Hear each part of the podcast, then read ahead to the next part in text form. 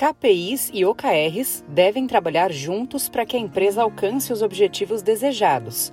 Mas você sabe como fazer isso? Em qual ordem utilizá-los? Como desenvolver cada um para que o desempenho seja melhor? No episódio de hoje você vai obter todas essas respostas e muito mais. Cenário Relevante o podcast da CIS. Empresas orientadas a resultados consideram tarefas, iniciativas e projetos como um meio de alcançar seus objetivos. O foco está no resultado que essas ações supostamente irão entregar.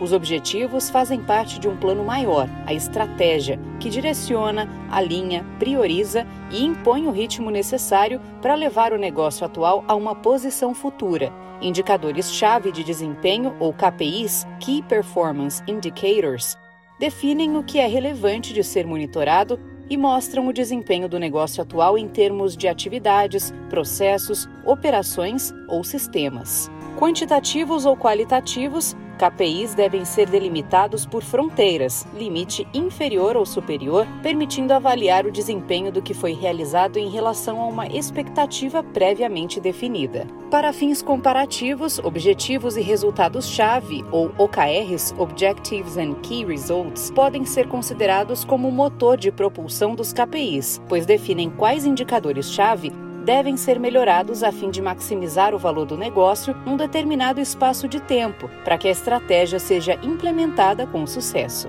Assim, enquanto KPIs definem e medem o desempenho da operação ou do negócio atual, os OKRs definem e medem o que precisa ser melhorado. OKRs dizem respeito a buscar melhor performance, desafiar o status quo, chegar aonde nunca se pensou ser possível, transformar, pivotar. KPIs são essenciais, pois medem o resultado das atividades, processos, operações e sistemas existentes e devem assegurar a manutenção do negócio dentro dos parâmetros planejados, de modo que o resultado gerado possa suportar o desenvolvimento dos OKRs, os quais irão trazer ganhos incrementais e, em muitos casos, transformadores. Nossa experiência mostra que KPIs devem ser implantados e monitorados antes de iniciar um projeto de OKRs, pois além de assegurar o desempenho do negócio atual, permitirão identificar quais indicadores-chave deverão ser enfatizados como parte dos objetivos estratégicos da empresa. Não é raro encontrar empresas utilizando OKRs para suprir a ausência de KPIs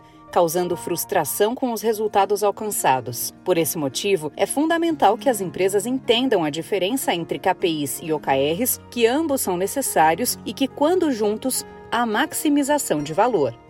Não deixe de acompanhar os outros episódios do Cenário Relevante, o podcast da CIS. Siga a CIS no LinkedIn e acesse o nosso site csprojetos.com. Até o próximo episódio.